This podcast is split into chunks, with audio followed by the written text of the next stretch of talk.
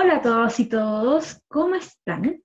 Hoy día vamos a presentar nuestro nuevo capítulo de nuestro podcast de literatura.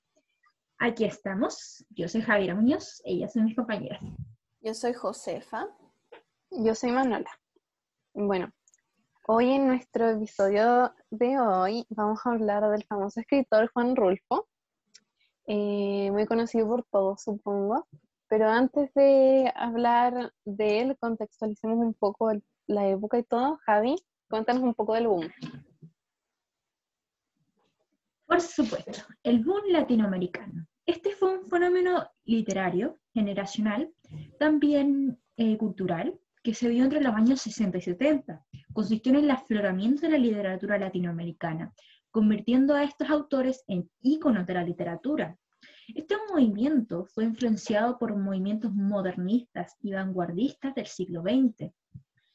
Y este boom se caracterizó mucho por el realismo con la fantasía. o sea, la combinación, la fusión que hay entre la fantasía y el realismo, combinando elementos que son partes de nuestra propia cultura y de, la parte del contexto histórico que, había en ese tiempo, como, como es la, gran agitación política y social que había. Ya, eh, a partir de aquí vamos a hablar del realismo mágico. Sí, ya, yo me voy a centrar en ese tema. Eh, ya, yo creo que todos saben lo que es más o menos el realismo mágico, porque lo hemos visto en el colegio y hemos leído libros que tienen realismo mágico, conocemos varios autores, ya, pero igual les voy a hacer una, una, pequeña introducción ya. El realismo mágico es un movimiento literario que se originó en América Latina en la década de 1930, pero que floreció, floreció más en los años 60 y 70 y coincide con el famoso boom latinoamericano, que es el que Javi lo eh, explicó hace como dos segundos.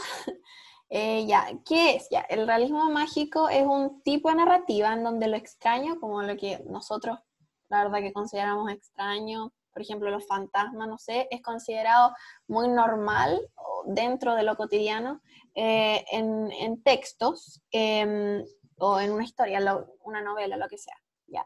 Hay muchísimos autores eh, de realismo mágico, em, pero uno los como los más destacados tenemos a Gabriel García Márquez con una de sus obras más conocidas que yo creo que todos la hemos leído o hemos escuchado de, ella y, o al menos sabemos la historia que es Cien años de soledad. También tenemos a Isabel Allende, que es una autora nacional, también con otra obra muy conocida como lo es eh, La Casa de los Espíritus. Y dentro de estos autores de realismo mágico encontramos a Juan Rulfo, en, quién es el que nos, quién es en el que nos vamos a concentrar hoy día. Mano, ¿nos quieres contar un poquito de Juan Rolfo? Sí, obvio. bueno, eh, eh, hablemos un poco de su día. Em, para que conozcan y sepan un poco más de este gran autor. Eh, Juan Rulfo nació en Apulco, Jalisco, en 1918. Eh, como todos sabemos, fue un escritor mexicano, muy reconocido por la, por, eh, la narrativa hispanoamericana. Eh, y para que tomen en cuenta su, ¿cómo decirlo? Como su... ¿Su peso? Su fama, no sé, sí, como el peso de que era como escritor que él tenía. Solamente hizo dos libros y logró lo que autores lo han logrado en diez. Entonces es como impresionante. Eh, para los que no saben. Qué impresionante, sí, eso. Que, nunca podría yo haberlo hecho. Nunca, la verdad. Para los que no saben, sí, y para los que no saben, eh, bueno, todos saben, pero leímos Pedro Páramo a principios de año. Ay. sí. Sí, fue el único libro que leímos. Y el otro que tiene es.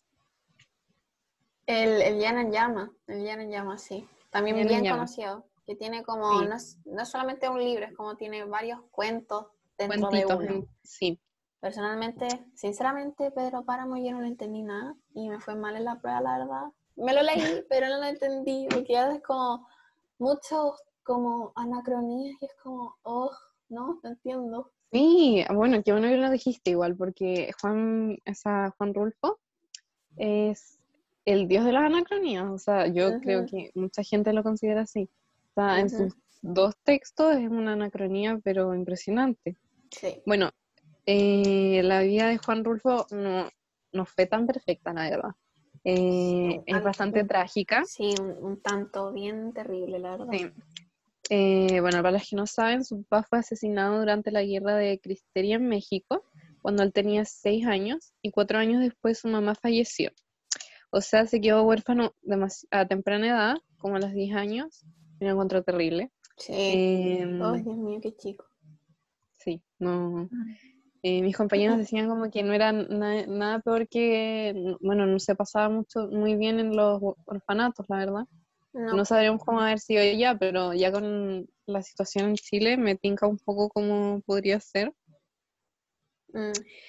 Bueno, eh, él es en su, como en la estética del texto, es como demasiado seco, no sé cómo la forma de escribirlo, en verdad yo estoy impresionada. Eh, la complejidad con la que escribe es impresionante. Sí, eh, eh, es, es, que no, no, te cae en la cabeza cómo se le pueden ocurrir esas cosas. O sea, como en qué piensa, qué tipo de cerebro tiene, que literalmente es el cerebro que todos tenemos, pero es como distinto, no sé cómo explicarlo, pero es como, como que solamente él puede entender el texto eh, y como que nadie más, y es como, ¿cómo? ¿Cómo? ¿Cómo? No sé, después, por ejemplo, tú, tú buscas como de qué se trataba, si bien como un análisis, como típico que uno busca los resúmenes, no sé, para entenderlo mejor, y te sale una cosa como nada que ver a lo que tú pensaste o como que nunca se te iba a ocurrir. Y a mí al menos me, me, me pasa mucho como con distintos tipos de libros, o sea, yo no leo mucho, pero de los que he leído, que me parecen como complejos eh, y eh, como que busco lo que significa y como, el, el, como los símbolos que hay dentro y el significado y como que uno queda como, como en shock, como, ¿cómo se le ocurrió hacer eso? La, Javi nos había contado el otro día, que lo puedo decir ahora, pero era muy interesante, lo de el contexto, un poco de cómo representado.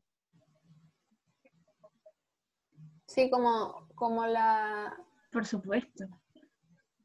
Como, como, en, como en una obra se puede representar la, la, la vida de, de, la persona, eh, la época en que vivió. En este caso ocurre lo mismo. Y hay algo muy importante que destacar, y es que en sus obras se plasman los problemas socioculturales que hay en México durante esa época. es, es, extraordinario cómo describe también los escenarios rurales y por revolucionarios del país. Por ejemplo, el Llano en Llamas, muchos de los cuentos que hay, o sea, muchos de sus cuentos, están ambientados en la propia Revolución Mexicana, plasmando la realidad que vivían, las condiciones de vida que tenían que, vivir la gente que, trabajaba en el campo. Sí. Mm, también está esto de la industrialización, es decir, de, bueno, de